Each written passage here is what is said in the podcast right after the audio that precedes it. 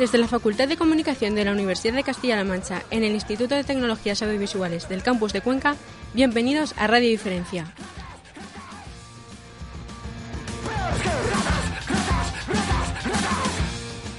Esta semana en Radio Diferencia contamos con la presencia de Igor Pascual, cantante, guitarrista y compositor que presenta su tercer disco en solitario, La Pasión según Igor Pascual, 2019. Como cantante ya lo habíamos conocido con Equilibrio Inestable, 2011, y Tierra Firme, 2015, al que acaba de añadir el recién estrenado La Pasión según Igor Pascual, 2019 un trabajo en el que la paleta temática del rock amplía su gama de colores para traspasar los límites del amor y las drogas, para afrontar otras temáticas como las trampas de la memoria o la mentira en forma de teología personal, demostrando que el rock es todavía una fórmula válida para interpretar el mundo. Soy el Cordero Pascual, prometo decir la verdad, nada más que la falsa verdad, por el bien de la comunidad, para contarnos sus verdades y sus falsas verdades. Es cuestión de actitud.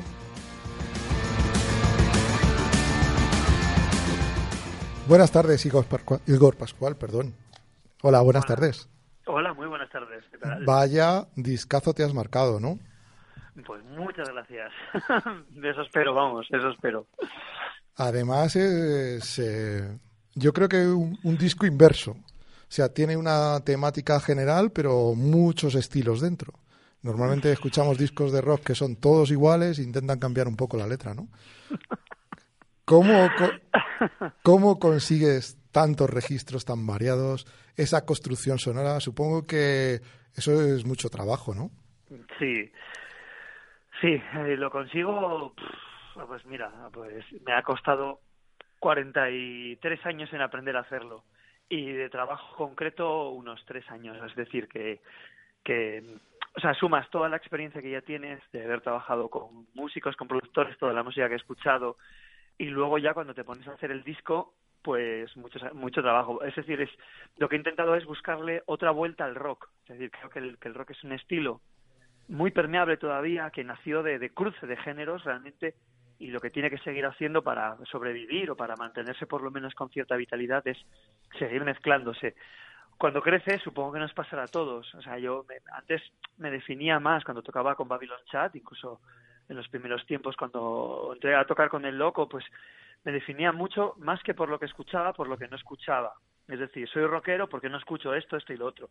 Afortunadamente, a veces algunos, poco a poco y a base de darnos muchos cabezazos, vamos aprendiendo y, empezamos a hablar de abrir el abanico de estilos y a intentar incorporarlo a, nuestro ADN. En mi caso, el, mi ADN es rockero.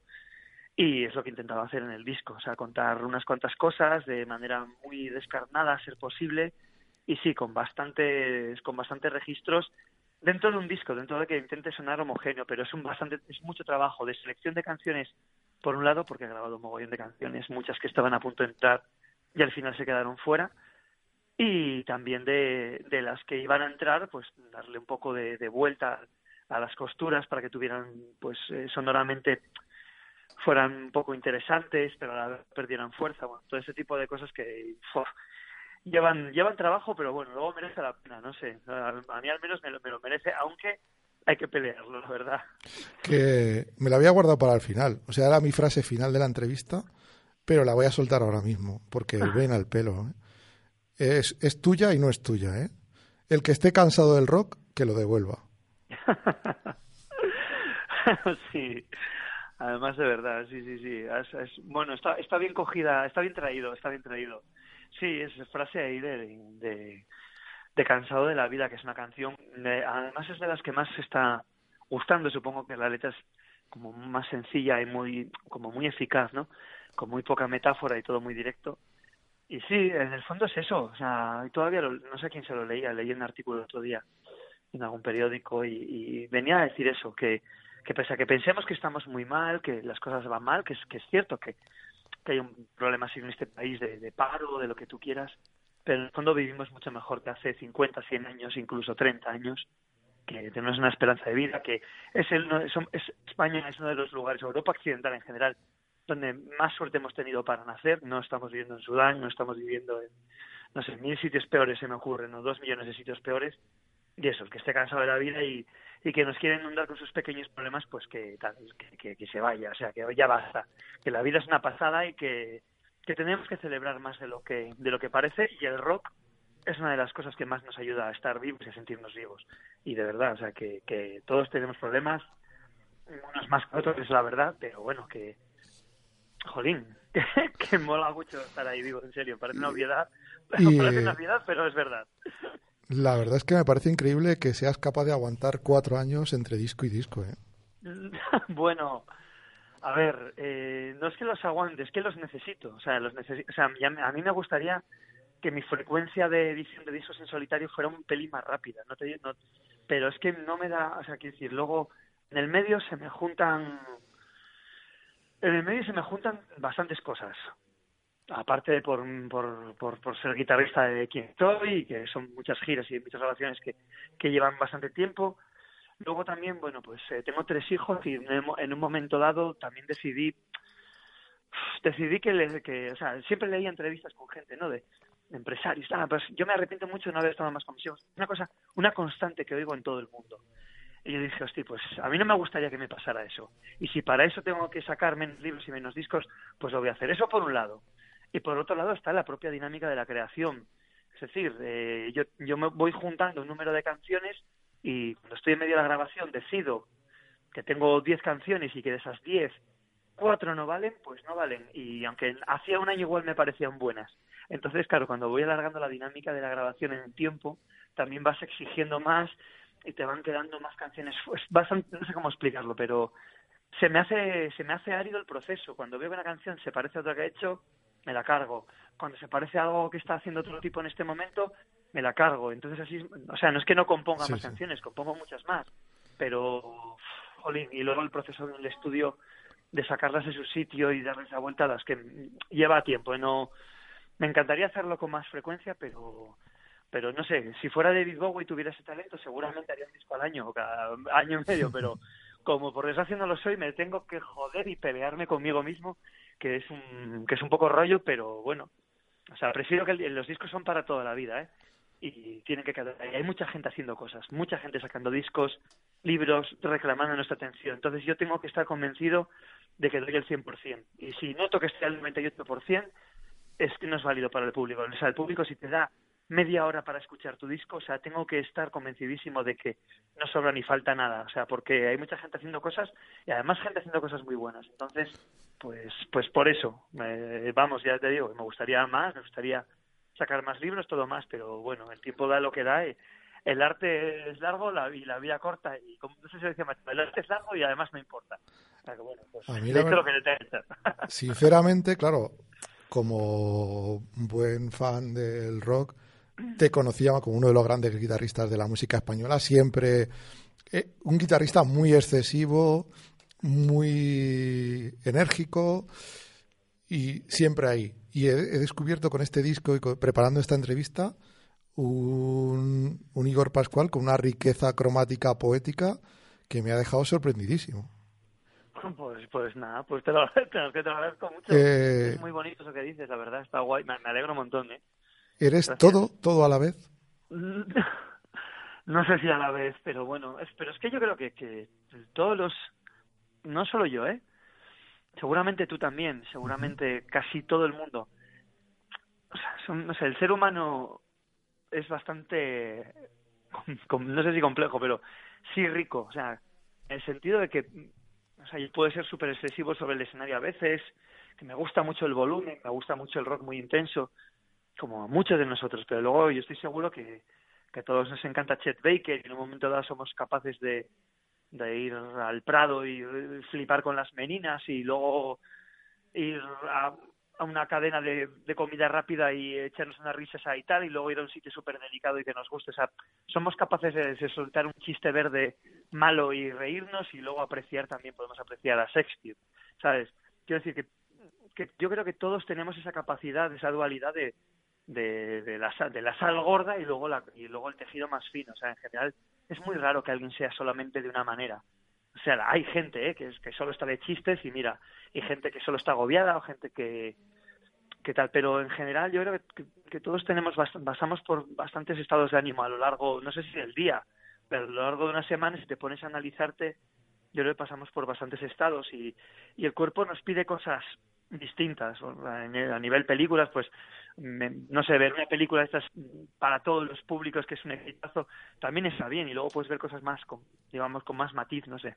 Creo que, eh, o sea, creo que no soy solo yo el que sea así. O sea, lo que pasa es que, lo que pasa es que, bueno, como, como grabo discos, pues pues se nota, pero en general, o, bueno, yo, yo, creo que también los otros artistas son así, lo que pasa es que hay gente que tiende como a especializarse, por ejemplo, pues hay gente que tiende a especializarse pues en música de baile, en música festiva, o al revés, en música más introspectiva, pero en líneas generales, porque bueno, bien porque no quieran, o porque no sepan, o porque no les interese, pero en líneas generales, creo que todos tenemos un poquito de un poco de todo y a mí sí me interesaba en, este disco en La Pasión sí me interesaba hacer un recorrido bueno en todos los discos que he hecho pero en este un poquito más pasar por todos los estados de ánimo hacer un recorrido por por por el ser humano en su crudeza el ser humano que se enfrenta a la muerte el ser humano que, que va a ligar y no se levanta porque se ha drogado mucho el ser humano que se pregunta un enigma de la vida o el ser humano que, que tiene gratitud, o sea, quiero decir que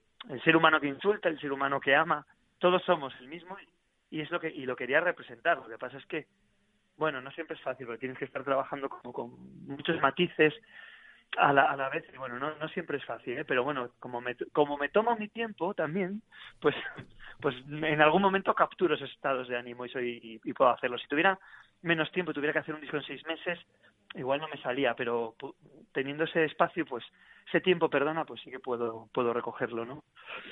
Ahora hablaré del disco y de su poética, que mm, me interesa bastante, pero no me resisto a preguntarte porque he leído por ahí, no sé si es postureo, ¿no?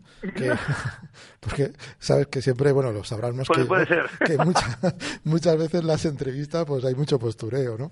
Eh, en las entrevistas y en la vida en Y en la vida, ¿no? que, que eres muy machadiano, muy de Delibes por influencia y también muy de Unamuno. ¿Has estado viendo lo que queda de la guerra? Lo que, no, no lo he visto todavía. Eh, sí, que sí, soy muy del 27 y de muy del, sobre todo muy del 98, sí, mogollón, ¿eh? Sí, sí, sí, además desde pequeño. Pues, esos libros estaban en casa y siempre me, siempre me atraparon un montón. No, no he visto la película todavía, pero bueno, pero la iré a ver, ¿eh? O sea, es que he tenido unas semanas bastante aterradoras, pero aterradoras de trabajo, o sea, muy guay, pero uf, y pero sí quiero ir a verla, sí. Es un personaje que me que me que me resulta muy muy interesante. El otro día leí un artículo sobre, sobre él que decía que el único problema que tenía es que, que no tenía sentido del humor y que un amuno me refiero y, y, es y cuando no se tiene sentido del humor la verdad es que te conviertes en un personaje un poco pesado. Pero me gusta mucho cómo escribe y las reflexiones que tiene en general la verdad es que sí. No la vi no la vi. La viste tú no la he visto todavía no sí tengo ganas pero hay que verla hay que verla hay que verla. Hombre hay que, hay que verla también la vida la vida del trotamundos.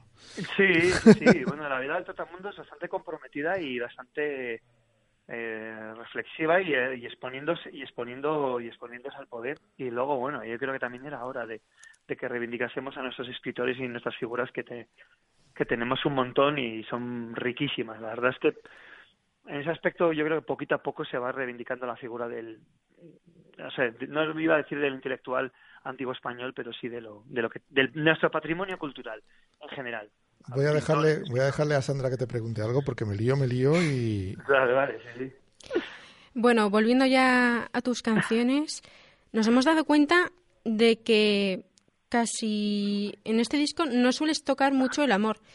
Mm, ¿Por qué has decidido incluir Waterloo en este disco?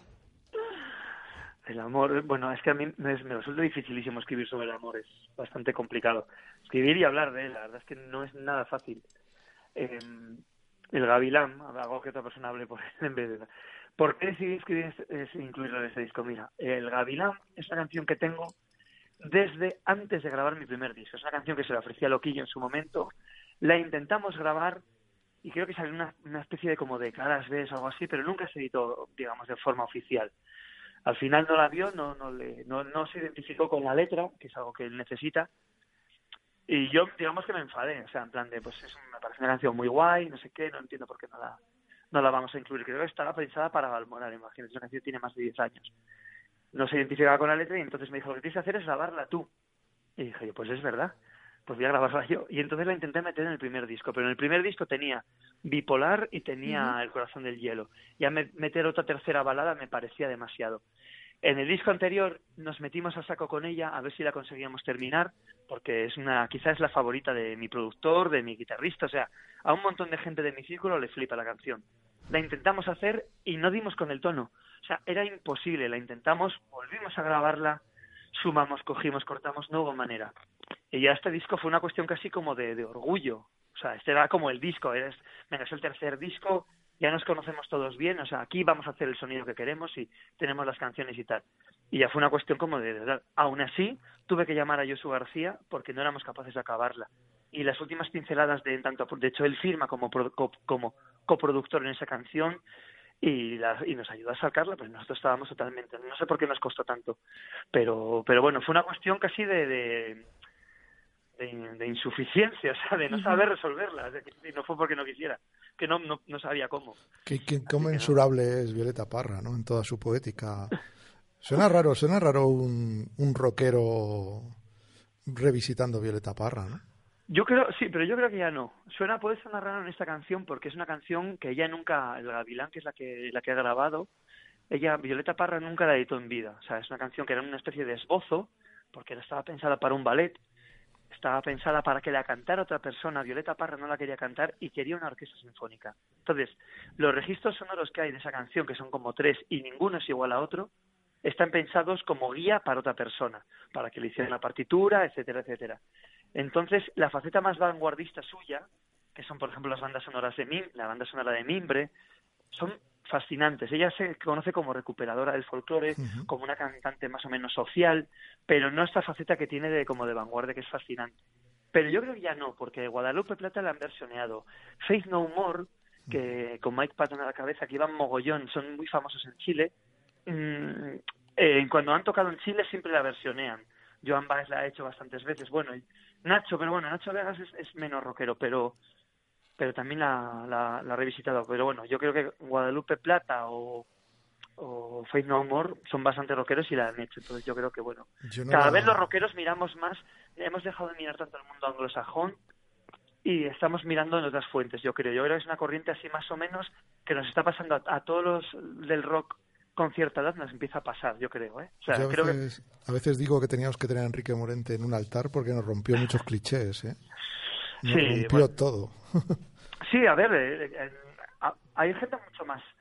Quiero decir, esto no sé por qué nos ha pasado. Realmente los gabinetes Garibaldi, por ejemplo, siempre miraban a, la raíz. Es un tipo que, que siempre hablo de Urrutia de, de, de Cosito madrileño, tenemos a los coyotes, tenemos a un montón de gente que, que escuchaba copla o que, está lleno de enormes letristas. Entonces, bueno, quizá eh, yo creo que en mi caso que he sido yo mucho el que se ha ensimismado como, como, como bueno, cuando eres adolescente el rock and roll te sirve de, modo de vida, de forma de identidad, entonces te vuelves muy unilateral, o sea, precisamente para porque porque es más que música, es una manera de estar en el mundo y, y, entonces bueno, cuanto más sencilla esa, sea esa manera, más fácil es y para que algo sea sencilla, tiene que tener pocos matices, así que cuantos menos grupos o menos estilos mejor, cosa que cuando vas creciendo se te va pasando, pero si a A otros muchos músicos españoles se le debe se le, debemos bastante, la verdad. Yo he visto he visto he escuchado en directo el Gavilán con orquesta sinfónica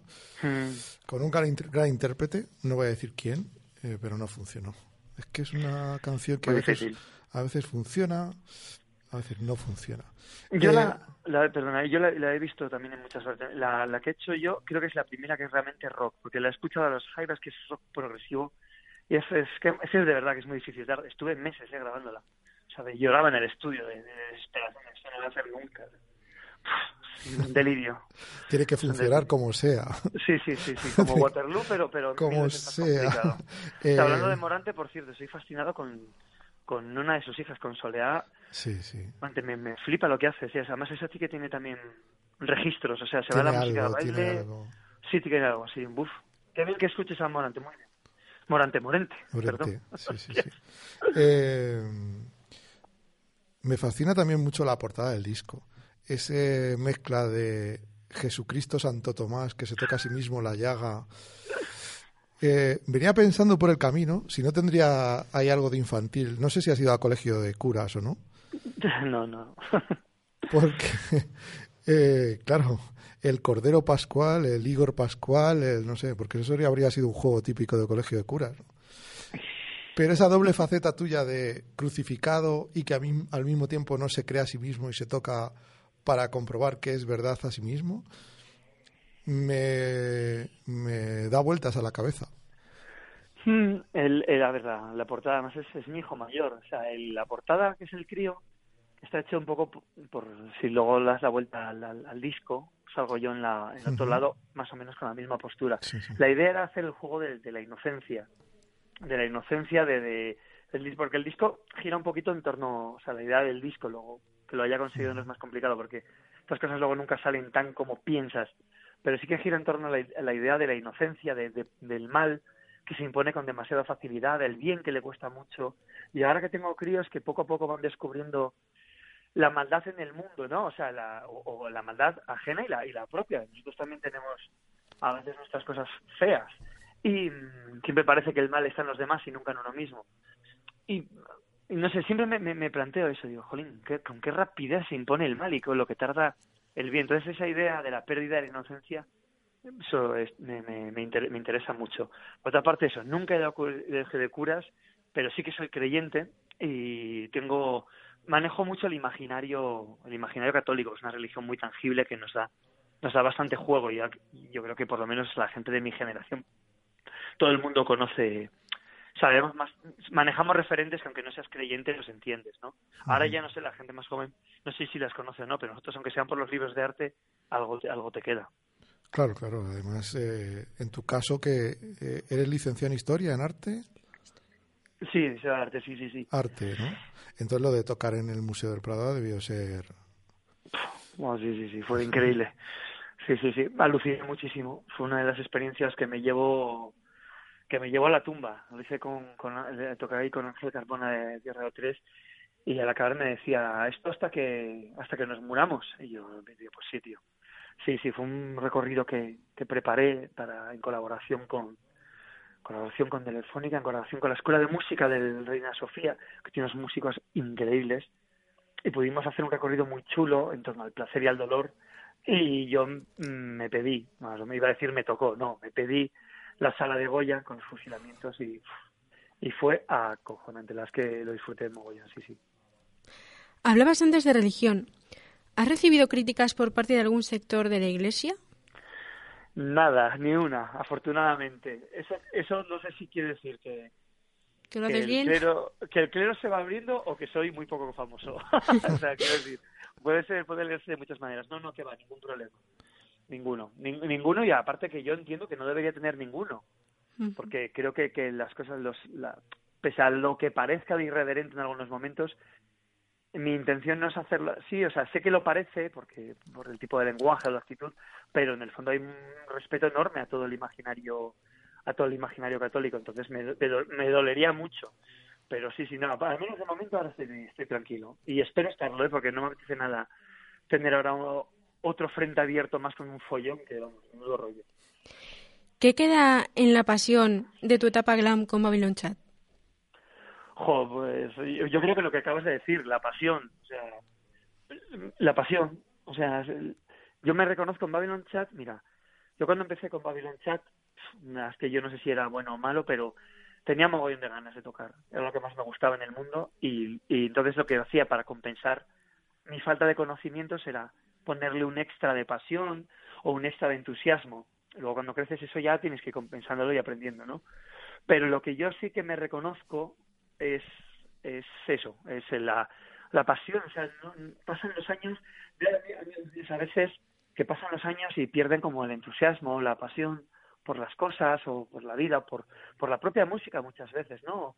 Incluso por ir a conciertos o, o lo que sea, o, o leer o, bueno, no sé, todo. Y a mí no me pasa, o sea, a mí cada vez me gusta no sé, suena muy raro, pero a mí cada vez me gusta más la música, o sea, en vez de que sea al revés, cada vez me gusta más ir a un estudio, cada vez me gusta más tocar, me gusta más cada vez ir de gira. A mí me pasa al revés, como si me volviese cada vez más, más niño y todo me gustase más. Entonces yo creo que lo que queda de mí de esos años, de hace ya 20 o 20 o 25, ya es que ni siquiera de Dios, madre mía, pues es eso, es la, precisamente lo que vas a decir, la pasión. Eh, la verdad es que es un descubrimiento, eres un descubrimiento. ¿eh? Te vamos a tener que llamar más veces para que nos cuentes más cosas. es sorprendente porque, claro, el rock es cliché, ¿no? Y tenemos un cliché de Igor Pascual que no es eh, no alcanza la profundidad de, este trabajo que yo definiría como poético, ¿no? Eh, ¿Cómo vives y para terminar ya, cómo vives lo de un día ser un personaje que se sube delante de un escenario multitudinario y al día siguiente mm, ser un independiente casi anónimo? O que te cueste, o que te cueste sangre, sudor y lágrimas eh, tener un bolo, no sé si es así o no, pero rellenar una gira, rellenar conciertos, ¿cómo se compagina esos dos, esas dos balanzas que no lo sé, cómo, cómo lo vives? Bueno, esas dos, esas dos no las llevo, no las llevo mal, porque en el fondo es tocar, es decir, las dos, las dos es música. Una vez, pues con, con la, la gran figura toco en grandes recintos, son moteles increíbles, es todo... O sea, prácticamente solo me tengo que colgar la guitarra. Bueno, hay una serie de responsabilidades bastante grandes también. Eso también es cierto. Eh, es, está bien. Y luego lo otro es lo mismo, o lo mismo diferente, pero es con mi voz propia, pero en vez de para 10.000, pues para, para 100. Y me entusiasma lo mismo o incluso más, porque es mi propio discurso. Eso no lo llevo mal. A mí no, me, no se me caen los anillos, quiero decir es más costoso, es más duro físicamente, económicamente, es, es, cero rentable, o sea, es lo, lo contrario, que es donde, donde pierdo todo el dinero que, que, gano, porque lo quiero perder de esa manera, además. No lo consigo perderlo, considero invertirlo, o, o, es que tiene, creo que tiene que ser así. Pero me, es tocar. Lo que sí que me cuesta más es combinar ya la, la, la parte, digamos, más familiar con la parte de la burbuja, de la gran burbuja del rock. Eso sí que me cuesta, porque, bueno, son dos son dos, dos mundos muy apartados y muy, muy distintos, porque como tú bien dices, el rock tiene algo de cliché y, y por lo menos, pero bueno, eh, no sé, el otro día conocí más en profundidad cómo funcionan los Maria y lo combinan muy guay, o sea que también depende del tipo de rock, la verdad es que me dejaron muy sorprendido del trato que nos dieron y cómo convivían con sus familias en gira y tal, y, me fijé un montón y digo, se lo, se lo voy a copiar para cuando, si algún día me toca estar ahí, ¿no? O sea, para ver cómo lo hacen pero no, mi carrera y la otra no, no, me, no me resulta nada complicado. A mí me, me encanta tocar, aunque sea de verdad, ¿eh? Para una persona, es que me, me flipa. O sea, entonces, si hay que cargar amplis, pues se cargan, lo he hecho toda la vida, además. O sea, y me viene bien para que no se me suba la cabeza también lo otro, ¿eh? No, pienses que no está nada mal. Así me, me bajo y veo que no todo, no todo, o sea, lo que yo vivo, por ejemplo, con, como guitarrista de Loquillo, es una excepción que no le pasa a nadie y conviene apreciarlo. Y el hecho de estar en la trinchera por el otro lado, me ayuda mucho a apreciarlo, a apreciarlo y a valorarlo, a valorar que es una excepción, que lo normal es lo que digo yo de forma, como tú dices, independiente. Eso es lo, habitual en un músico de país. Bueno, malo, mediocre, lo que sea, es lo que, lo que habitualmente vive un músico. Lo otro es una, anomalía. O sea, ganar es una anomalía. eh, me has dado un titular para finalizar, ya lo sabes. Supongo que estás entrenado para hacerlo. No, no, no, tío. No, no, se me ha fatal. Además, título mal, o sea, cuando mando artículos siempre los mando sin títulos y es venga, ¿cómo lo titulamos? No sé, o sea, no, no, no pienses que me resulta fácil, no, no. La verdad es que me han quedado muchísimas cosas el tintero, lo cual me alegra, lo cual me alegra porque esperaré cuatro años para volverte a entrevistar. no, hombre, no, que no sea tanto. y mm, porque me ha quedado muchísimas cosas por hablar, porque mm, es difícil encontrar gente con tanta riqueza para y tantos perfiles. Ha sido pues, un verdadero placer. Espero que vaya muy bien la gira, la gira que tienes ahora, ¿verdad? ¿Empiezas ahora? Sí, sí, empiezo ahora. Además, bueno, ya empecé. En, empecé noviembre en Gijón con toda la banda. Fue muy, muy, emocionante, porque hace un montón que no tocaba en casa, más o menos, y jolín, fue la leche. Y ahora ya sigo. Lo que pasa es que, bueno, voy a combinar los dos formatos. Voy a combinar el dúo acústico, que es un dúo acústico así bastante potente, es decir, no hay, no hay por qué identificar lo acústico con, con lo pesado o con lo con, que no tenga energía, ¿eh? todo lo contrario. La, una guitarra acústica bien sonorizada es una, riqueza armónica increíble.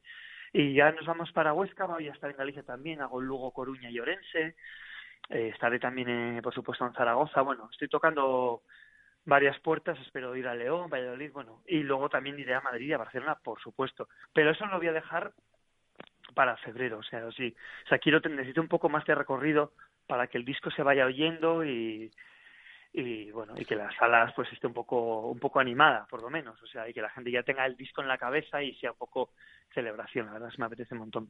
Y el verano que viene con nuevo disco del loco sí eh, sí el, loco que saca el disco en joder, parece mentira. El, sí, no, no, el disco no quería noviembre me parece, pero no empezamos gira hasta, yo creo que hasta primavera así. Sí, yo quería hablar hoy de Igor Pascual. Hoy me interesaba mucho hablar de Igor Pascual. pues muchas gracias, te agradezco un montón, la verdad. Ha sido un placer, ¿eh? me lo he pasado, me lo he pasado muy bien. Muchísimas gracias. Un abrazo muy fuerte. Vas un beso a los dos. Gracias, Igor, por acompañarnos esta tarde en Radio Diferencia. Gracias, por ser diferente. Ah, qué bueno. Chao, un beso. Un abrazo.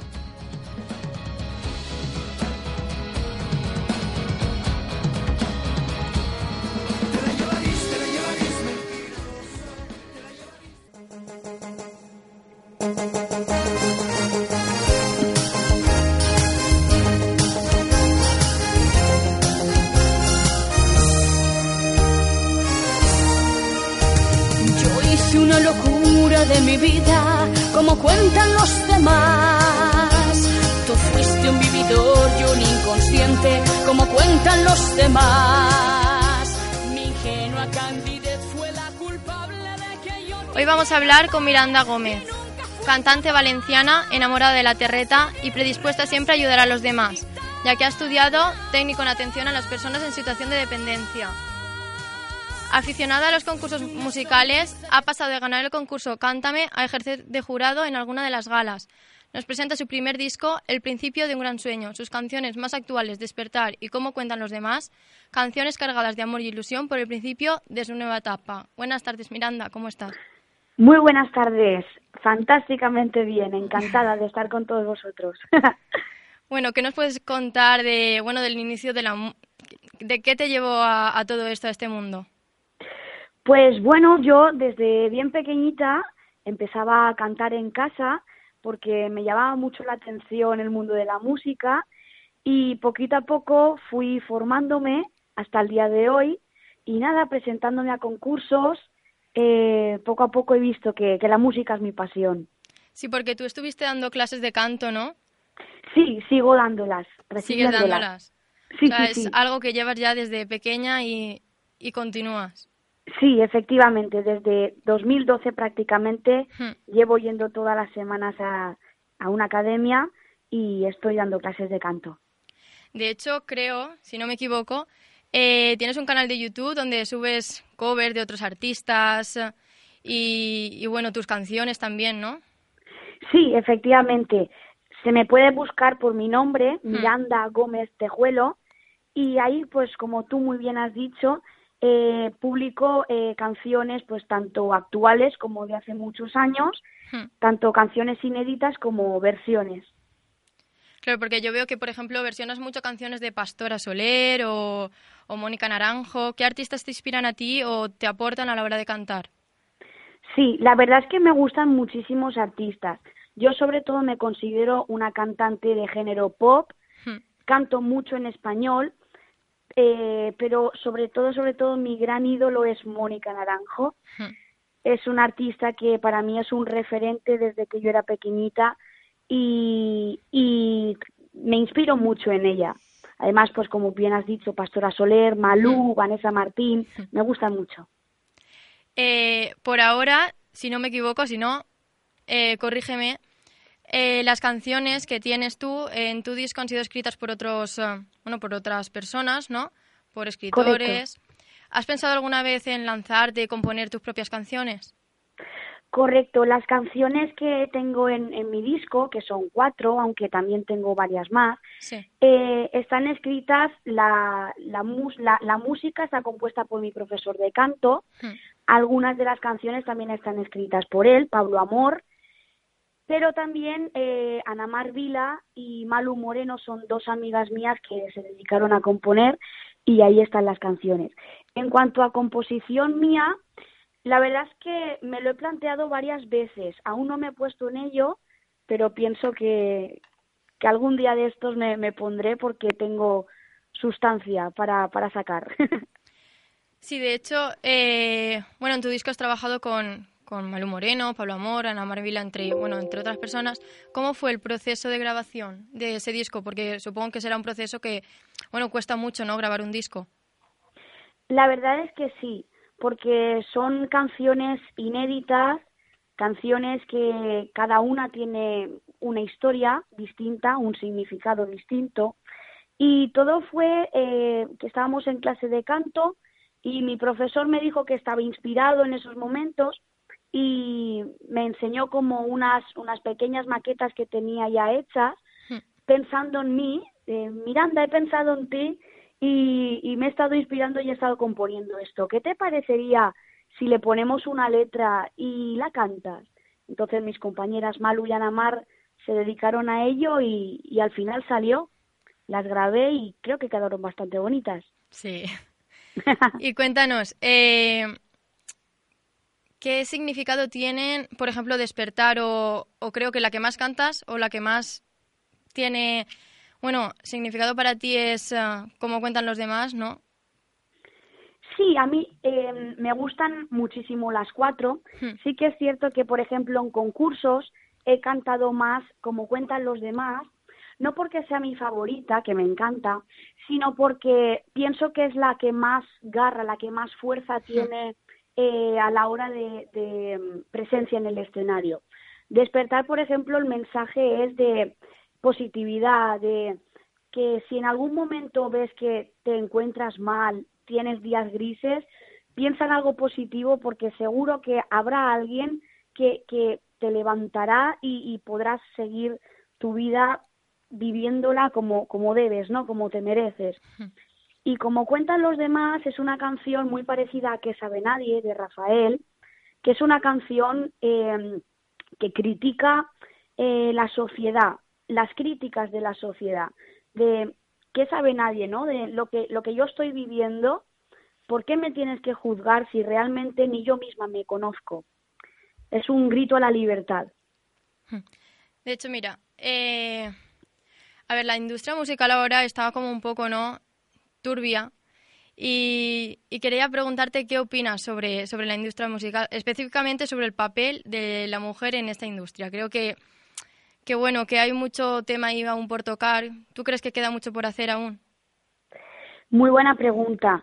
La verdad es que sí, sí, se debería cambiar unas cuantas cosas porque eh, las mujeres muchas veces, ahora sí que es verdad que en algunos, en algunos género las mujeres están como empoderándose, ¿no? Pero sí que es cierto que hay mucho machismo y pienso que a las mujeres como que se nos trata como, como objetos, ¿no?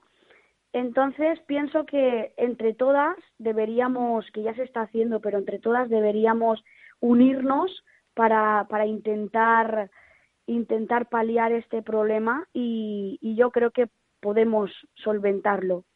Cuesta porque siempre las grandes esferas suelen dominarlas los hombres, pero yo creo que dentro de unos años poco a poco se podrá solucionar.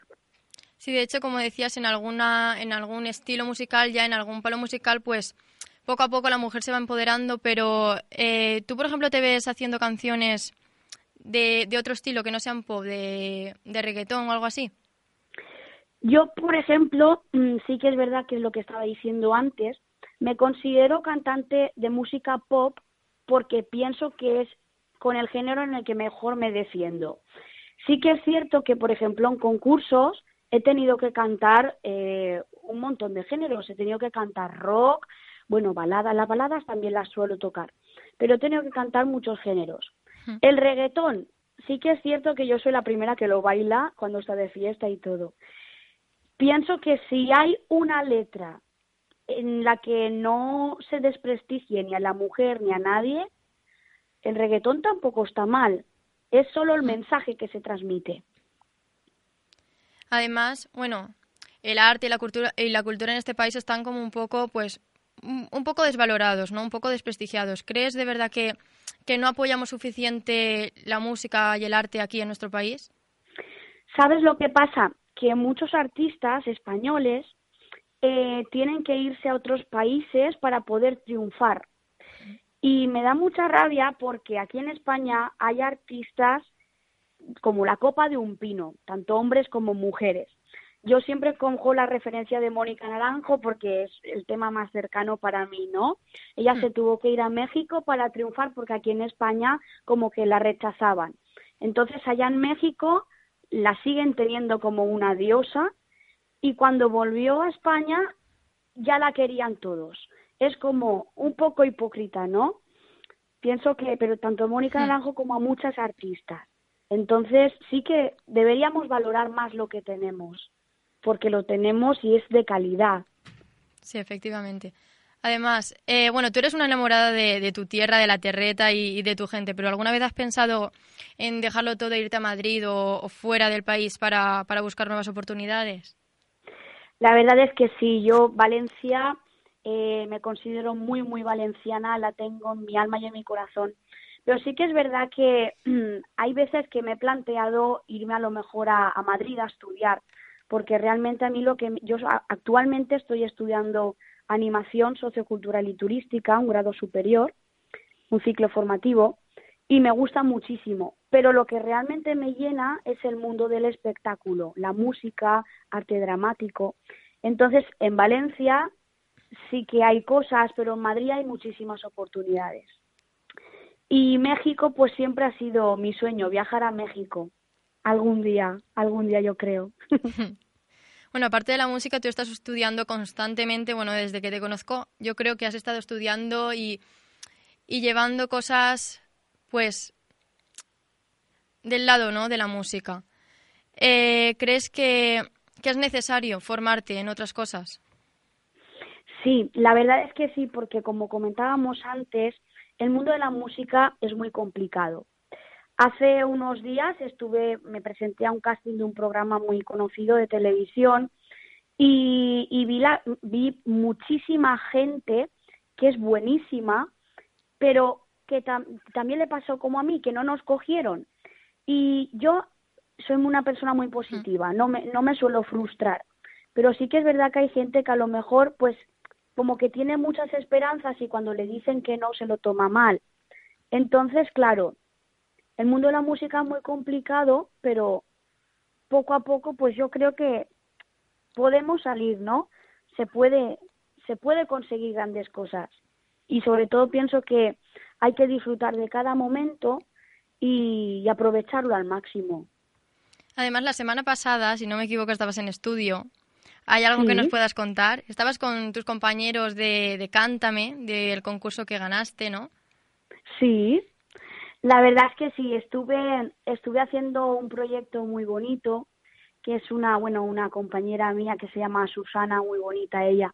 Eh, le quiere hacer una, una sorpresa a unos, a unos familiares y nos pidió por favor a, tanto a mi compañero Cristian Sánchez como a mí que si podíamos cantar boleros.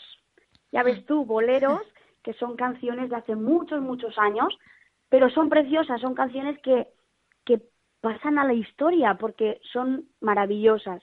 Entonces es un género que yo nunca había tocado y me atreví y creo que el resultado fue bastante bonito. Que ya eso, bueno, eso cuando puedas lo podrás mostrar, ¿no? Por tus redes sociales o... Claro, yo creo que sí, yo creo que sí. Si me da el permiso, sí. bueno, pues muchísimas gracias, Miranda, por esta entrevista. Sabes que para mí siempre es un gusto hablar contigo. Solo Solo puedo desearte que tu carrera cada vez crezca más, que disfrutes esta etapa y de las que estén por venir. Las gracias te las doy a ti, Maika Corazón, a ti y a todos tus compañeros. Muchas gracias. Mira, el sol como cada mañana se asoma en el cielo, lo hace por más que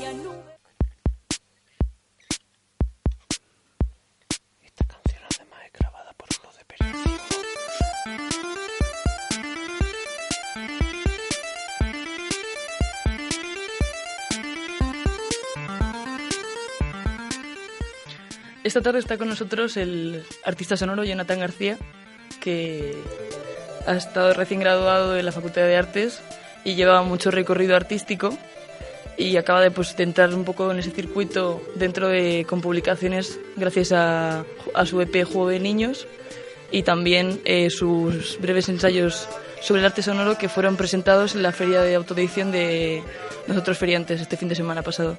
Así que buenas tardes. Hola, buenas tardes Inés.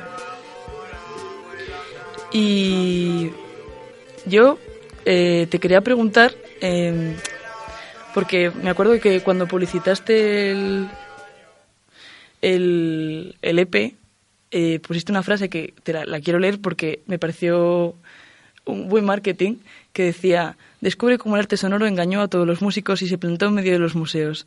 Aprende a usarlo como arma o como artilugio y descubre de una vez por todas qué es. Entonces, yo quiero saber qué demonios es el arte sonoro. Pues es que es una pregunta bastante tocha porque depende del acercamiento que tenga. El arte sonoro es básicamente el acercamiento de el arte hacia todo lo que tiene que ver el sonido. Pero esto ya se lleva experimentando a lo largo de la historia durante muchísimo tiempo. O sea, se ha estudiado desde la musicología, desde la psicología, los pesados de la Iliada de Homero y los cantos de la sirena, encantador, encantada, encanto. Eh, el problema el problema básico, o sea, de, decir que es el arte sonoro, es que son para, desde la perspectiva que yo puedo dar, que es plenamente artística, es que uno es el uso del legado que dio entre la Primera y la Segunda Guerra Mundial, la radio, el arte radiofónico y todo esto, ¿no? O sea, es por un lado todo el uso de ese aparato más media, como podría ser también cámaras de vídeo, pero nos centramos simplemente en el sonido. Y por otro lado, el sonido tiene una, una movida que ha intentado siempre alejarse de la artes plástica y tal, por separación de gremio y por historia, y ha sido por intentar hacerla inefable, como hacerla voluble, hacerla hacerla dispersa, hacerla inalcanzable, hacerla incogible. Entonces, eh, esa ha sido un poco la excusa que han utilizado varias personas, pero sin embargo los artistas conceptuales del 70 aprovechan para hacer hincapié en, en esa percepción que no realmente no existe si no la generan, ¿no? Porque no te das cuenta porque vas por el mundo como un una persona normal y corriente, no pasa nada. ¿Y, qué es lo que, o sea, al entrar en el museo, qué le pasa al arte sonoro? Pues para empezar que encuentra un problema gigante con la reverberación. Hay ciertos museos, como por ejemplo el de Pompidou, que tiene una perfecta biblioteca y tiene un auditorio que se baja hasta tres metros el techo, se dan las vueltas las paredes, que si son para en plan, reflectar el sonido o no. Porque por ejemplo el canto gregoriano eh, refresca el sonido contra el espacio, espera que vuelva y tal. O sea, y sigue, o sea, y sigue la partitura. Es una partitura abierta realmente, ¿no? Eh, pero, mm, ¿cuál era la pregunta? ¿Qué, ¿Qué pasa cuando entra en el museo? Ah, cuando entra en el museo puede entrar en conflicto realmente. Ahora mismo vivimos en la época realmente justa en la que el arte sonoro está entrando en el museo y lo que está pasando es que se están cogiendo a artistas, sobre todo antifascistas, que por mí me parece genial, que han estado trabajando duramente en la época de represión que tuvimos con Franco, esta persona o personajillo, y, y ahora se, está, se le está dando mucho bombo, pero el espacio no está preparado, porque un espacio visual no está preparado para el sonido entonces hay ahí como un pequeño dilema y una separación entre el cubo blanco, que sería donde se ponen las pinturas, y el cubo negro, donde se pondrían tanto vídeo como sonido. Pero también entramos en un debate como, por ejemplo, el sonido en el espacio que es, porque a lo mejor tú no lo quieres meter dentro de un museo, aunque el museo es una institución, ¿no? Y quiere y quiere coger y aprovecharse de tu trabajo para poder meterlo en unas listas de registro, a lo mejor a ti lo que te interesa es la escucha. Y eso también es arte sonoro. Entonces, por eso sobre todo los artistas conceptuales de los 60 tienen obras como, por ejemplo, una grabadora está equipada con una cinta continua, se pondrá la grabadora en posición de grabar, se grabarán todos los sonidos audibles en la sala. La naturaleza de la cinta continua hace que la información nueva borre la vieja, o sea, una cinta que está grabando todo el rato y al mismo tiempo se está reproduciendo y no se puede escuchar nada porque la información pasa tan rápido, ¿no? O sea, inaudible. Y también un ejemplo muy bueno de esta misma artista, Christine Koloff, es eh, puso un lector de cinta magnética en una puerta, entonces cuando tú abrías una puerta escuchabas el ruido que hacía la puerta al abrirse. Hay que entender que esta señora es del este, entonces allí las puertas no suenan, aquí sí, sí que suenan un montón, ¿no? Pero, pero es como hacer visible lo invisible, ¿no? Esa ha sido la capacidad del arte sonoro durante mucho tiempo y, y sobre todo del conceptual, que de donde, entre comillas, yo creo que proviene. Mm, te quería preguntar, eh, ¿cuál es tu recorrido? Porque estábamos hablando antes de que tú tienes un recorrido en radio que te ha condicionado mucho también cómo acercarte a ese, al mundo del arte sonoro. ¿Cómo ha sido en la radio y la música, en tus grupos de música? ¿Cómo ha sido? ¿Hasta dónde has llegado? Pues ha sido bastante diverso. O sea, yo he tenido grupos de música desde muy pequeñito, pero el que más recuerdo con cariño se llama Psicoastral y era básicamente ruidismo y paranoia. Pero yo empecé la radio echando las cartas de, de tarot. Bueno, no se puede decir esa palabra, se dicen láminas y no se puede decir tampoco magia, se tienen que decir trabajos, hay una serie de palabras que tienes que condicionar porque es como que se permite y no se permite echar las cartas de tarot. Y yo empecé la radio así y presentando programas sobre historias de arcángeles y tal y movida y no sé qué. Y luego ya con, con el recorrido que tenía con Psicoastral y con esto me contrataron como becario en la Facultad de Bellas Artes de Cuenca en Radio Fontana Mix y ya ahí sí que pude acceder a una biblioteca y a unos archivos sonoros que me permitieron pues, expandir mi conocimiento básicamente. Hmm. O sea, ¿cómo fue ese contacto cuando estuviste siendo becario? ¿Qué te dio, qué herramientas te dio para poder crear? ¿Qué encontraste allí? Pues parece increíble, pero sobre todo libros. o sea, hablamos de algo sonoro, pero sobre todo libros. Supongo que, que es por mi manía investigatoria, pero eh, lo más interesante fue encontrar alumnos que se preocupasen sobre un fenómeno que parecía no existir realmente, que es el sonido. Entonces, eso es lo que me llevó a aprender y a buscar maneras distintas de encontrar el sonido y de encontrar la escucha en, en todo esto, pero al fin y al cabo mm, fue la gran biblioteca de esta facultad que parece increíble, pero tiene una bibliografía increíble, no estoy chupando pollas, simplemente estoy diciendo lo que pienso, o sea, tienen unos libros de locura. Bueno, es que salen pollas en los libros de, de sin, sin título, de ediciones Castilla-La Mancha, ¿cómo se llama? Sin título se llaman. Lo recomiendo un montón. Entre el arte sonoro y la performance, pero increíble, ¿no? Isidoro Valcárcel Medina, un artista que se dedicaba, que se considera artista sonoro y que, por ejemplo, tiene una obra que es simplemente llamar a persona y decirle, hola, este es mi número de teléfono. Esa simplicidad esa osadía y ese no tener miedo Y el recurso, no, el recurso, pero porque, que por desgracia ha sido legado por, por la historia de la guerra.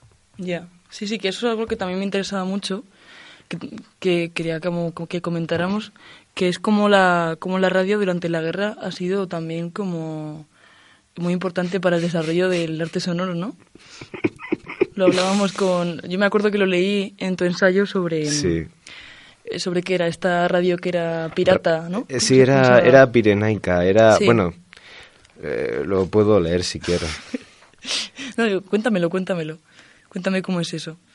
Es que lo cuenta también Esther Ferrer, pero vale, te lo, te lo cuento. Vamos a ver, o sea, llega un momento en el que tiran una bomba al lado del auditorio donde un grupo, vamos a decir, de, de, de arte sonoro, estamos hablando de plena dictadura, ¿vale? O sea, que hay una bomba al lado Y está todo el mundo en plan como, ¡guau! ¿Qué está pasando? O sea, y preguntan, ¿queréis hacer Zag?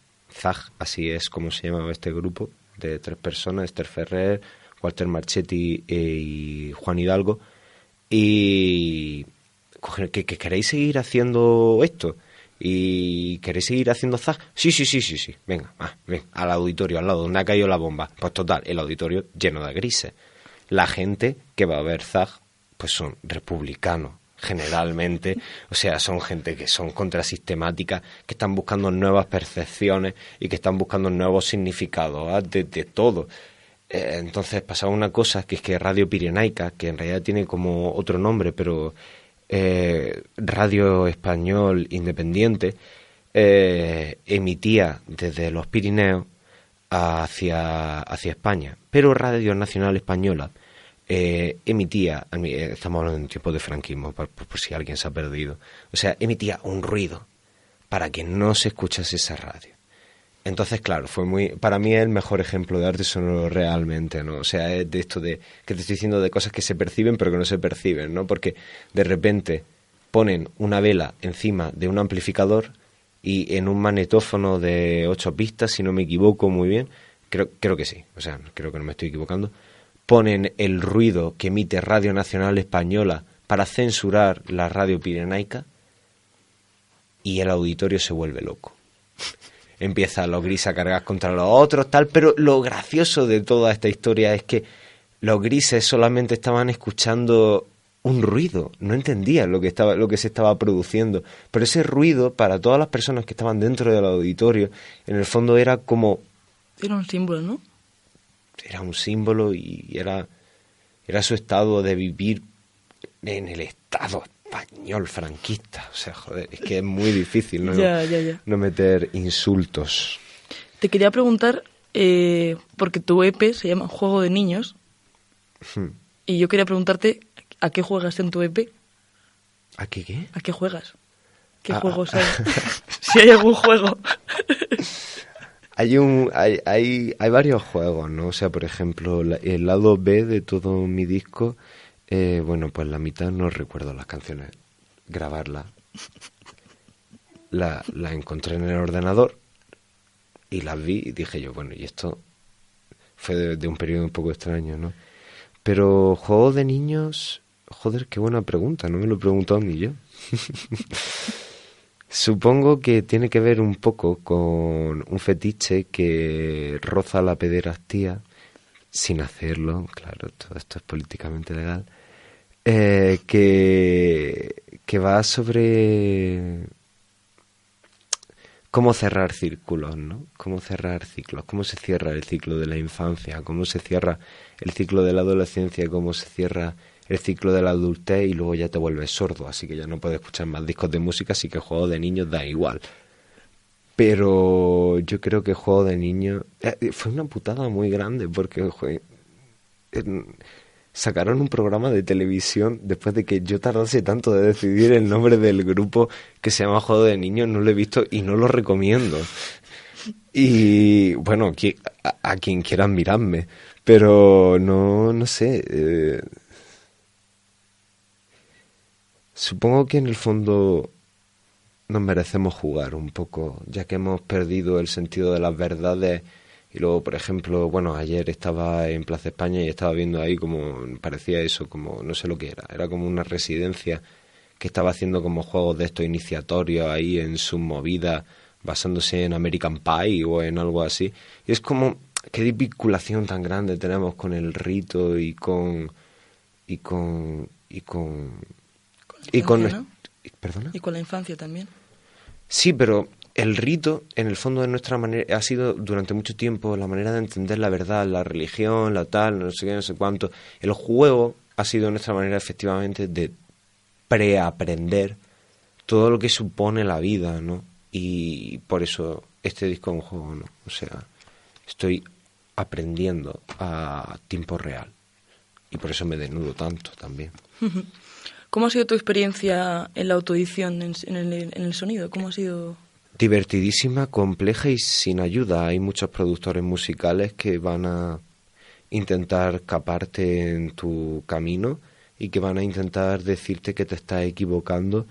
Eh, es muy interesante hacer una autoedición, pero al fin y al cabo cualquier persona que se vaya a dedicar a la música, al arte sonoro o a cosas que son raras o independientes, va a encontrar su propio circuito que, va, que le va a producir. O sea, no fue ni una odisea ni fue nada. Fue un montón de conocimientos que estuve aprendiendo y fin. Y en muchas canciones se escucha ruido, pero bueno. ¿Con, buen, ¿Con buena calidad? Pero con buena calidad, sí. El otro día en, en Radio Fontana Mix pusieron el disco y en Hueso o en Speed, no sé en cuál de las dos, se empezó como, como si fuese un cassette que...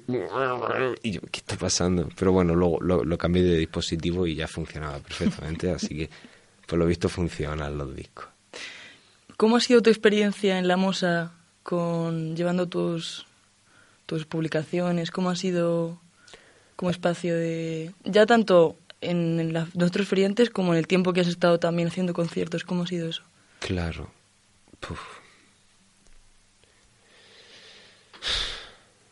Es que la Mosa, la Mosa es genial porque es el único espacio cultural joven, alternativo que hay en Cuenca.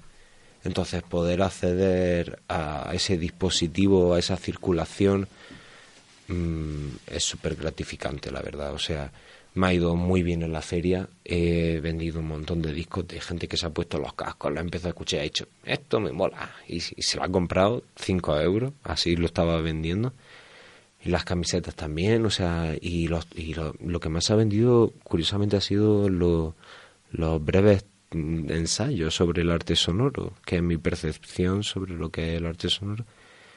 Pero en general la Mosa ha sido siempre un espacio... Es que la Mosa, aunque hay un juego de, de cambiar consonante y sílaba y movida en su nombre, significa laboratorio modulable artístico y está abierto a todo tipo de propuesta artística. Entonces, cuando tú estás aprovechando un, no es una institución, pero tiene muchos medios, todo esto pues, es que es genial. O sea, yo me lo he pasado teta haciendo el, el happening de, de No sé si llegaste hasta. Sí, yo ¿Estuviste? Sí. Ya, ya mi memoria. Pero el, el, happening de visita guiada a Cuenca, que fue la presentación de la Mosa de este año, increíble. O sea, una mezcla de realidad y ficción. Luego todas las exposiciones que hacen, tratar con ellos siempre ha sido genial. Y, siempre te alientan al trabajo. Hmm que es en el fondo lo que tendría que hacer todo el mundo, trabaja. y ya para, para terminar te quería preguntar, ¿cuál es tu ruido blanco favorito? Si puedes elegir uno. Esa pregunta lleva tiempo de búsqueda en el móvil. mi ruido, mi ruido blanco favorito realmente. Eh, vamos a ver. Si ponéis en YouTube, ruido granular isla, tiene que salir. Hay varios compositores que han el ruido blanco, para quien no lo sepa, son eh, eh, eh, la saturación de sonido en nuestro oído y no y no podemos poder captar realmente ningún punto en concreto. Y digo punto porque precisamente es puntos como lo interpreta, no son ondas como creemos que funciona la imagen y como creemos que funciona el sonido, no son ondas, son puntos. Entonces, al no poder distribuir la información, realmente yo creo que mi ruido blanco favorito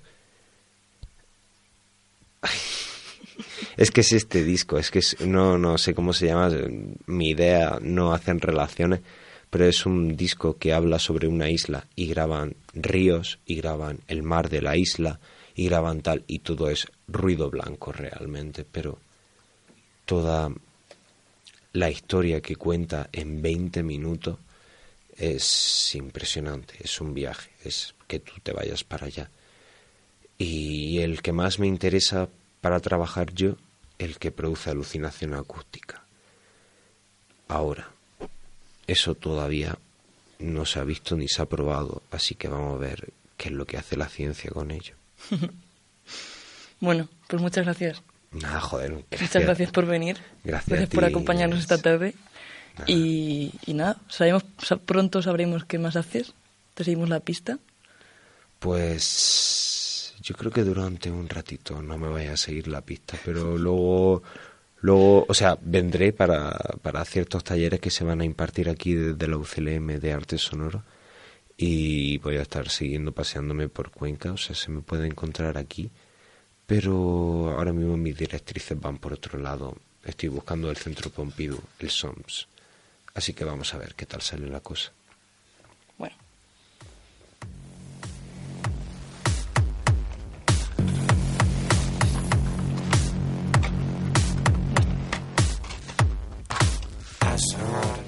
Desde la Facultad de Comunicación del Campus de Cuenca de la Universidad de Castilla-La Mancha, en el Instituto de Tecnologías Audiovisuales, bienvenidas gentes llegadas de cualquier lugar del pensamiento a Radio Diferencia. Peces gordos no caben en peceras, quieres nadar en océano, gusta fuera de tus fronteras. Ya, llevamos 14 años, 4 de novatos, 10 en boca de todos. Nos juntamos con un objetivo, dar a conocer nuestras convicciones de activismo, pero siempre independientes nos lo hemos ganado. Nosotros venimos de abajo sin mendigar colabos. Habláis porque nos conocéis, nos conocéis porque hemos trabajado. De nuestros bolsillos invertíamos en carteles, alquiler de locales, conciertos y no acudía nadie. La cima de una montaña de fracasos es el éxito y a nosotros nos gustan los retos. De la West, punto de inflexión, real o apariencia, terapia o redención. No hay insulto o desprecio que pueda borrar mi voz de la mente de los guineanos porque vivo en su corazón. Buenos días, bienvenidos a Radio Diferencia. Hoy tenemos con nosotros al escritor Juan Tomás Ávila Laurel, ecuatoguineano. Buenos días, bienvenido. Buenos días, muchas gracias por tenerme. El muy próximo, en muy próximas fechas, se inaugura, o sea, se presenta el documental El escritor de un país sin librerías, en el que eres protagonista. ¿Qué conoces de lo que de este documental? ¿Qué te han dejado ver?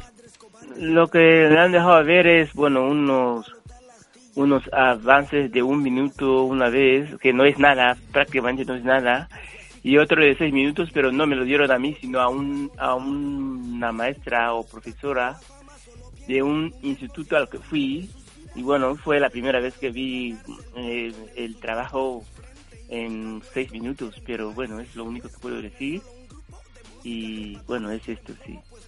Eh, ¿Sigue siendo cierta la afirmación que hiciste hace uno, un tiempo de que hay muchas personas que no saben que existe Guinea Ecuatorial?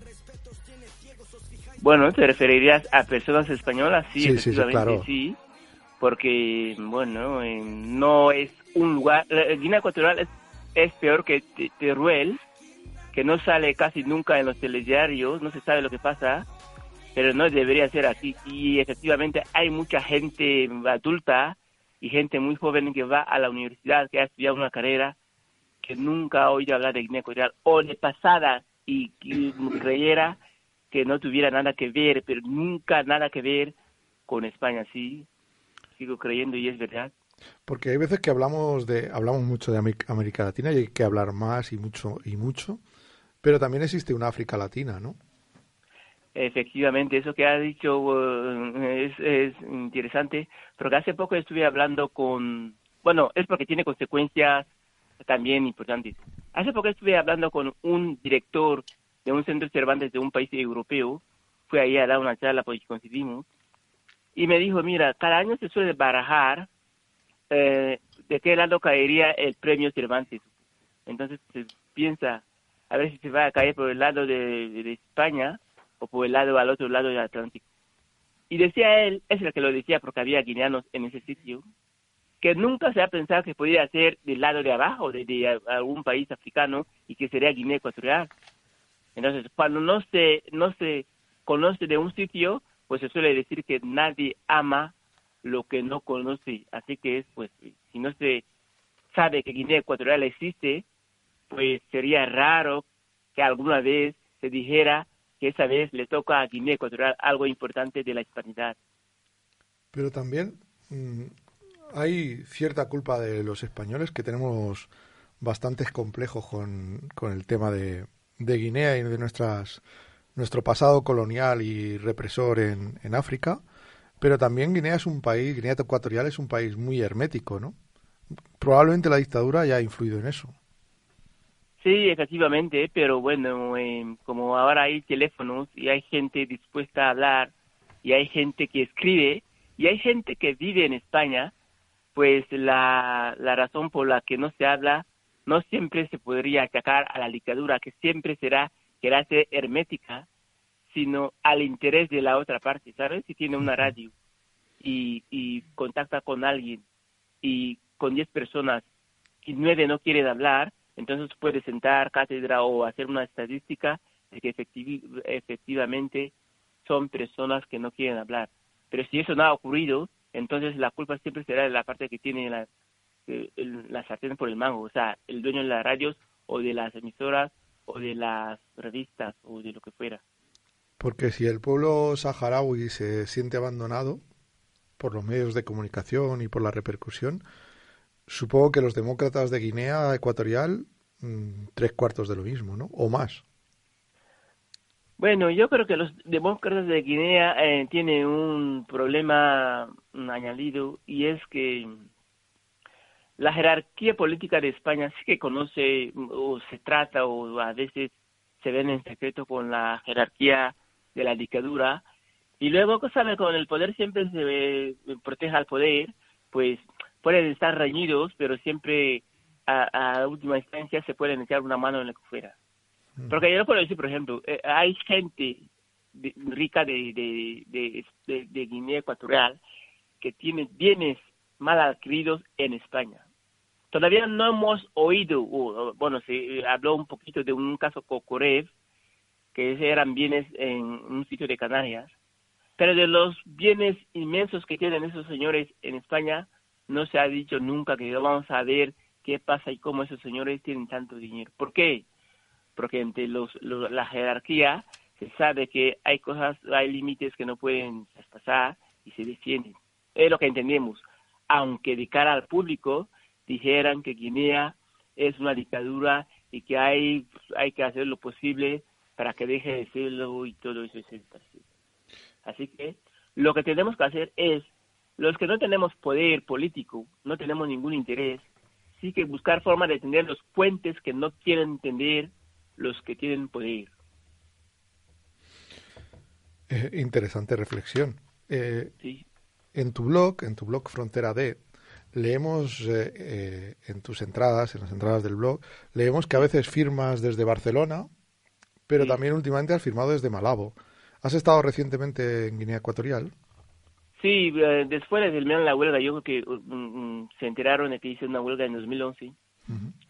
Pero a partir del 2013 yo iba cada año, yo voy cada año a Guinea Ecuatorial en torno a los meses de, de calor de aquí y paso como de dos a tres meses. Así que efectivamente yo firmo algunos eh, artículos en Guinea porque en esas fechas estoy ahí y yo creo que bueno me da un poco de de ánimo saber que, bueno, las cosas que yo describo son las que vivo a pie de, la, a pie de calle y no es algo que pudiera ser una elucubración o alguna imaginación de una realidad en la que ya no vivo.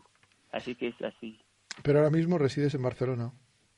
Sí, efectivamente, se podría decir que tengo residencia fija en Barcelona, pero supongo que hoy, como no tengo que dijéramos un jefe, es posible que los movimientos de promoción de cualquier cosa me haga ir a varios sitios, entonces pues dentro de poco supongo o debería ser que estuviera en, constantemente de un sitio para otro hablando y buscando posibilidades de, de abrir caminos de todos los caminos cerrados que hay para Guinea Ecuatorial y para los artistas y para los escritores guineanos.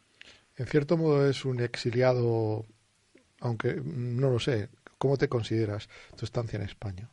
¿Como un exiliado? ¿Como, como buscar un espacio de libertad? ¿Cómo, ¿Cómo, te consideras? Podría decir que yo soy un exiliado no oficial, pero que no consta en ninguna institución que yo tuviera ese estatus, pero lo que pasa es que, bueno, no fue difícil, no fue fácil para mí eh, conseguir papeles y como vine de la manera en que vine, pues se entendía que ese hombre ya no volvería porque lo que se entiende que cuando te enfrentas al poder es muy difícil que vuelvas y se dio por hecho de que yo era una persona asilada, aunque oficialmente no conseguí ese estatus. En realidad eh, me costó mucho obtener papeles, entonces la gente creía que de, lo de pedir asilo sería la, la vía. Pero no era un estado que me gustaba, tampoco el nombre de exiliado me gustaba, porque cuando lo, es, lo eres, es muy difícil que obtengas papeles para volver a tu país, porque se considera que te has, has ido de ahí por lo difícil que era para ti Así que no te dejan que vuelvas. Tendrías un papel, pero para ir a otros países, pero no para ti. Pero como no tuve los papeles a la primera, y el único pasaporte que yo tengo es el guineano, entonces pues eh, aproveché y como siempre me tira el país y querer quedarme y todo lo demás, eh, eh, podría decir, aunque estuviera yo viviendo en Guinea, una vez ya enfrentándome al poder, ya soy exiliado, porque ya hay una cuenta conmigo, no puedo trabajar en según qué, qué instituciones hay ahí. Ya lo soy, aunque viviera ahí, pero yo tengo que dejar claro que oficialmente en España no lo soy, aunque bueno, no es que tuviéramos unas posibilidades de vida tan, tan, que dijéramos, tan, tan buenas. Porque no, ¿Cómo trata el Estado español a los ecuatoguineanos que llegan a España? ¿No tiene ningún estatus especial un ecuatoguineano en España? De eso hablé eh, hace, mucho con alguien que yo me, me desmintió el hecho de que, bueno, tuvieran alguna pensión o algún tipo de paga, a no ser que en su caso fuera que se la dieran, pero por alguna razón no la percibiera, pero no parece ser que hubiera muchos guineanos eh, que fueran, eh, que tuvieran el estatus legal y que pudieran beneficiarse de alguna cuantía, dijéramos, económica de ello. No conozco a muchos, pero no parece ser que se siguiera manteniendo este eh, estado para la gente en general, a no ser que, francamente, viniera de un país con más renombre que dijéramos Venezuela o Cuba, algo así. No conozco a quinianos que me dijeran que siguen mm, siendo eh, refugiados o exiliados políticos o económicos o sociales de Guinea Ecuatorial. Porque, disculpa mi ignorancia, pero las personas más, más mayores de Guinea Ecuatorial eh, tuvieron su mm, documentación española y su nacionalidad española, ¿cierto? Sí, sí, sí, en su tiempo cuando era eh, Guinea Ecuatorial, era provincia, supongo que si esa gente eh, no se fue y sigue aquí, serían, eh, ahora serían españoles, serían españoles si es que quieran y quedarían, yo supongo que hay muchos, pero bueno, eso, desde el punto de vista práctico, real, son españoles de segunda, toda vez que en el panorama social de España no se ve la representación de esos guineanos, de esas personas africanas que deberían ser asimilados a los españoles normales, aunque con los altibajos que supone eh, alguna promoción distinta o alguna formación extra o lo que fuera, pero en nuestro caso de los guineanos no hay muchos o desconozco ni siquiera dos que tuvieran un espacio de representatividad que se dijera que bueno son personas que han prosperado en el lugar donde han crecido, porque hay guineanos que han nacido y han crecido aquí. Yo te quería preguntar, em, porque tú hablabas en una entrevista que Guinea Ecuatorial no, tiene ni no tenía ni editoriales ni bibliotecas públicas y no existe realmente un fomento de la lectura por parte del Estado. Y te quería preguntar, eh, cuando has estado otra vez en Guinea Ecuatorial recientemente, ¿ha habido un aumento de editoriales? sigue, cómo sigue, cómo es este, esta situación actualmente.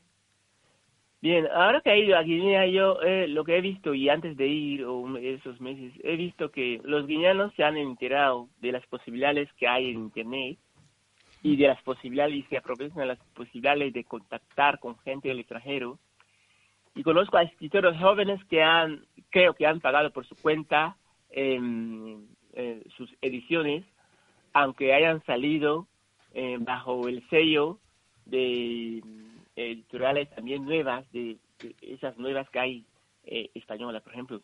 Vi un, un chaval, una persona joven me mandó un libro hace poco que quiso que yo echara un vistazo. Yo vi que lo publicó algo en una editorial o un sello que se llama Letrame o algo así.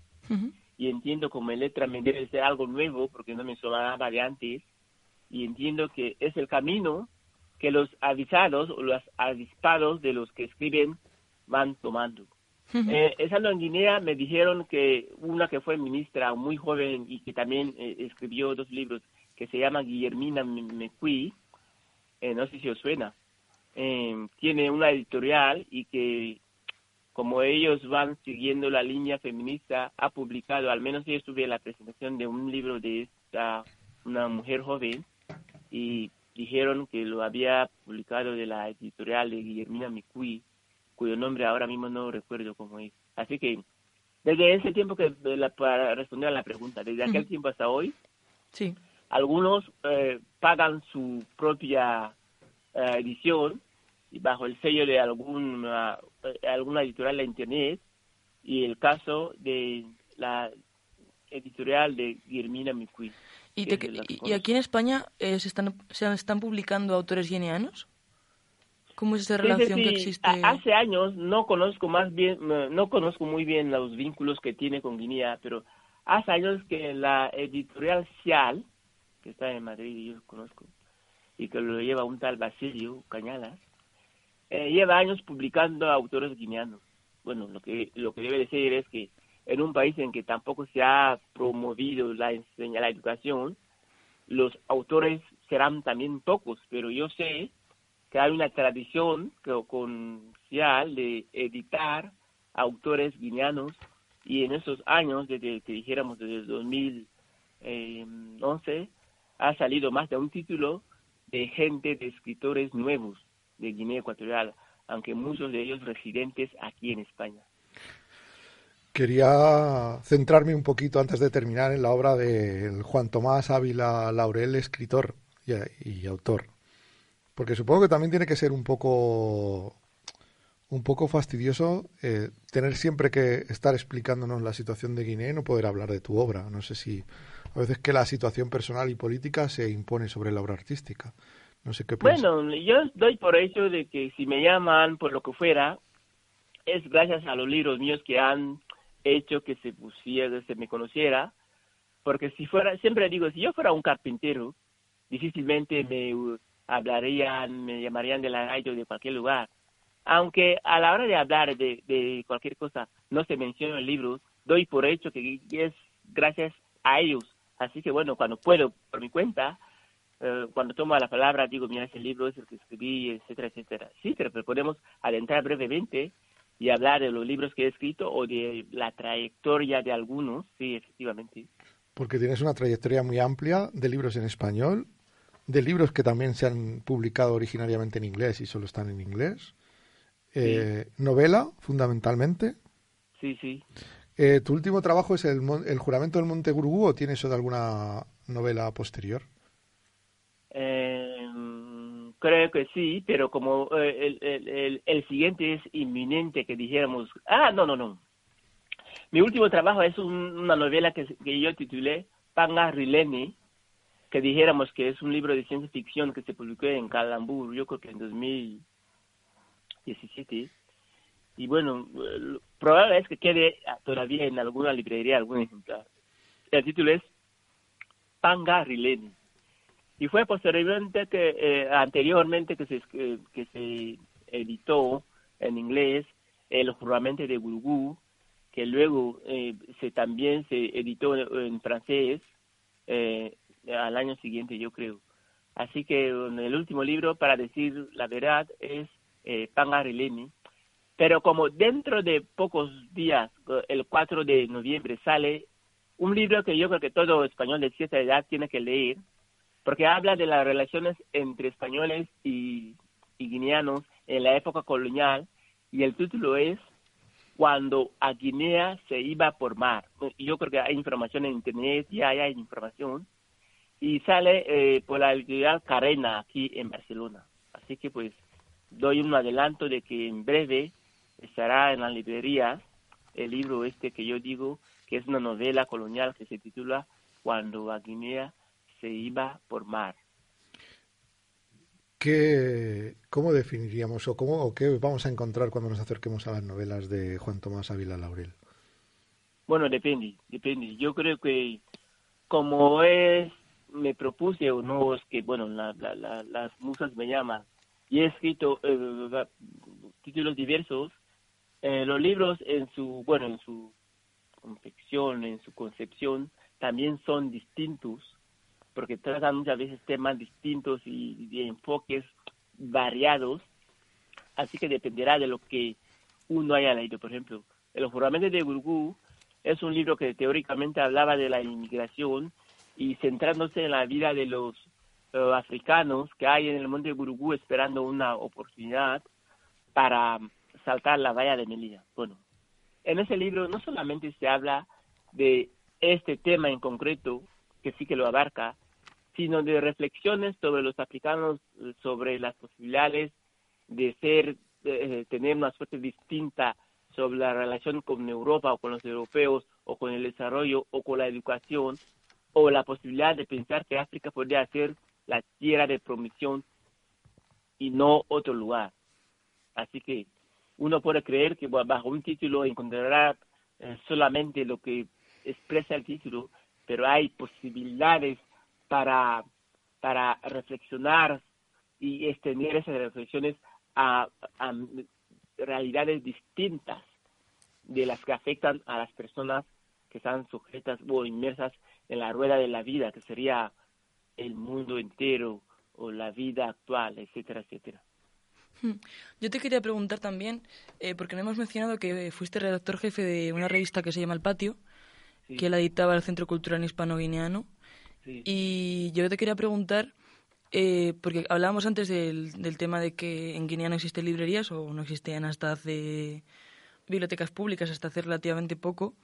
Y te quería preguntar, ¿cómo ves tú la, eh, qué trabajo ha hecho el Centro Cultural en ese sentido para difundir, para difundir la cultura y la literatura dentro del país? Sí, el centro cultural, el centro cultural que empecé, bueno, el primer que conocí se llamaba así Centro Cultural Hispano-Guineano y teóricamente era un centro en el que debía caber las, eh, las posibilidades de incidencia o incidir de guineanos, autoridades guineanas y también autoridades españolas o los destacados españoles que hay ahí. Pero en la práctica era un centro que estaba en manos de los españoles, aunque esporádicamente había intentos eh, por parte de Guinea de incidir. Y fue ahí eh, donde eh, trabajé en la revista El Patio, y es un centro que efectivamente fue, que dijéramos, pionera en el sentido de que veníamos eh, el país de la dictadura de, Macías en la que no se hizo nada, absolutamente nada en tema del asunto de los libros y fue que a partir de los 80 que se abrió el libro que empezó, se empezó a hablar de quiénes escribían o qué, qué se había escrito, incluso remontando a los tiempos de la colonia. Así que podemos decir que efectivamente fue como una, el primer, eh, la primera plataforma de lanzamiento de personas ya adultas que, que, que empezaron a escribir o dieron a conocer cosas que habían escrito cuando eran más jóvenes. Así que es un papel que hay que destacar, nunca dejaremos de, de, de, poner en, en, relieve la labor de la cooperación española en ese aspecto. Y una labor que hasta ahora sigue, aunque un poco menguado porque no entendemos o creemos que no solamente hay crisis, que suele decir que hay crisis eh, económica en España, sino que España también vio que si había Guinea, eh, dinero en Guinea y ese dinero se podía hacer todo lo que han, habían estado haciendo, eh, era la oportunidad para entablar algún una, un, contacto distinto con Guinea para que Guinea hiciera suyo todo lo que había estado haciendo una parte que bueno que no siempre ha sido bien que dijéramos acogido etcétera etcétera. Así que ese tiempo en que no se sabía si Guinea podría asumir y no lo está haciendo pues también aprovechó los centros culturales que sigue, uh, sigue en España para pensar qué tipo de relación hay que establecer con Guinea eh, dependiendo de las situaciones económicas que vayan teniendo y de la situación política y de las relaciones sociales que hay en el mundo de ahora. ¿Y cuál es la relación que tienen ahora? Bueno, en realidad, pues como las cosas cambian y después de vez en cuando cambian, eh, cambia el contexto económico y también el contexto social y, y, lo que no cambia es el régimen de Guinea, pues los, los que son nuevos que van a Guinea como directores, lo que fuera, muchas veces no tienen que, no saben qué hacer. ¿Por qué? Porque no hay directrices claras desde la superioridad para, para o, bien las hay, pero no es fácil aplicar en un país que rara vez, rara vez coopera o lo que no es eh, claramente político y de beneficio político para el que está en el poder. Así que trabajar en Guinea y para según qué siempre es difícil, a no ser que tú digas que esto es precisamente para realzar la bondad o el poder o lo que fuera del presidente. Así que ahora mismo como tampoco he estado ahí que dijéramos con, con una asiduidad que me permita conocer todo lo que se hace y poder diseccionar los puntos que hay, pues diría que bueno, sigue, seguiría lo mismo, pero un poco más minguado. Porque lo que ha pasado con el mundo entero es la capacidad de, engañar que tiene el Internet o los teléfonos portátiles o la posibilidad de alcanzar uh, puntos lejanos con un simple clic y creer que todo está hecho cuando realmente son países culturalmente, que dijéramos editorialmente o industrialmente subdesarrollados y hay un poco como un engaño. Así que pues ese engaño también afecta a los actores de la cooperación que cree que a lo mejor todo ya está solucionado cuando realmente el país no ha cambiado mucho. Pues ya para finalizar, ya conocemos algo más de Juan Tomás Ávila Laurel. Nos hemos quedado con ganas de más. Eh, hablaremos más veces seguro. Y nos gustaría que para finalizar eh, nos dieras algunas referencias de aquellos eh, artistas, escritores eh, ecuatoguineanos que, que no debemos perdernos. Hace dos años conocimos a Nelida Carr, cantante eh, ecuatoguineana, con la que nos vamos a despedir, pero nos gustaría que nos dieras algunos nombres más de, de la cultura ecuatoguineana que debemos, debemos seguir.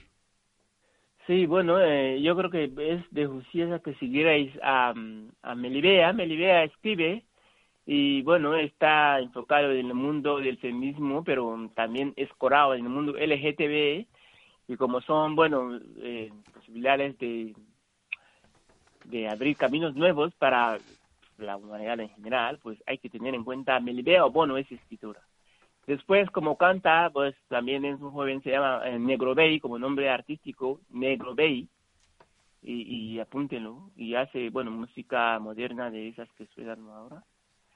Y también hay que tener en cuenta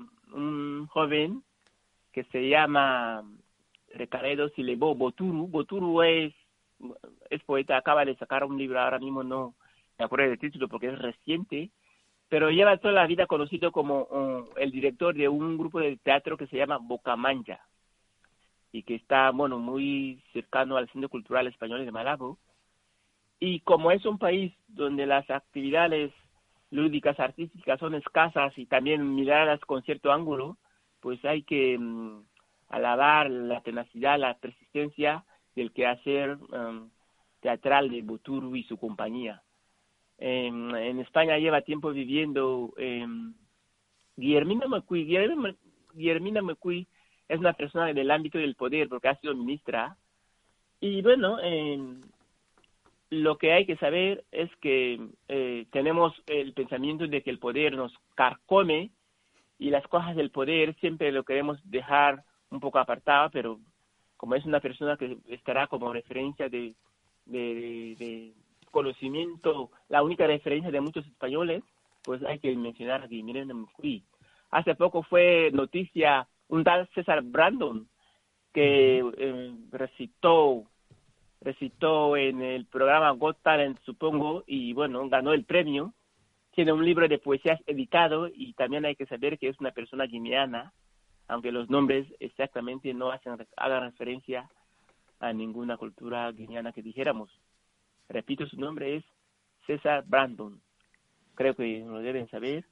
Creo que ahora, bueno, a no ser que me deje uno y hay más, hay adultos como Donato Ndongo, que es, lleva toda la vida viviendo en España, así que pues si no le suena es porque realmente hay que hacer más, muchísimo más esfuerzo en acercarse a la realidad de guineanos en España.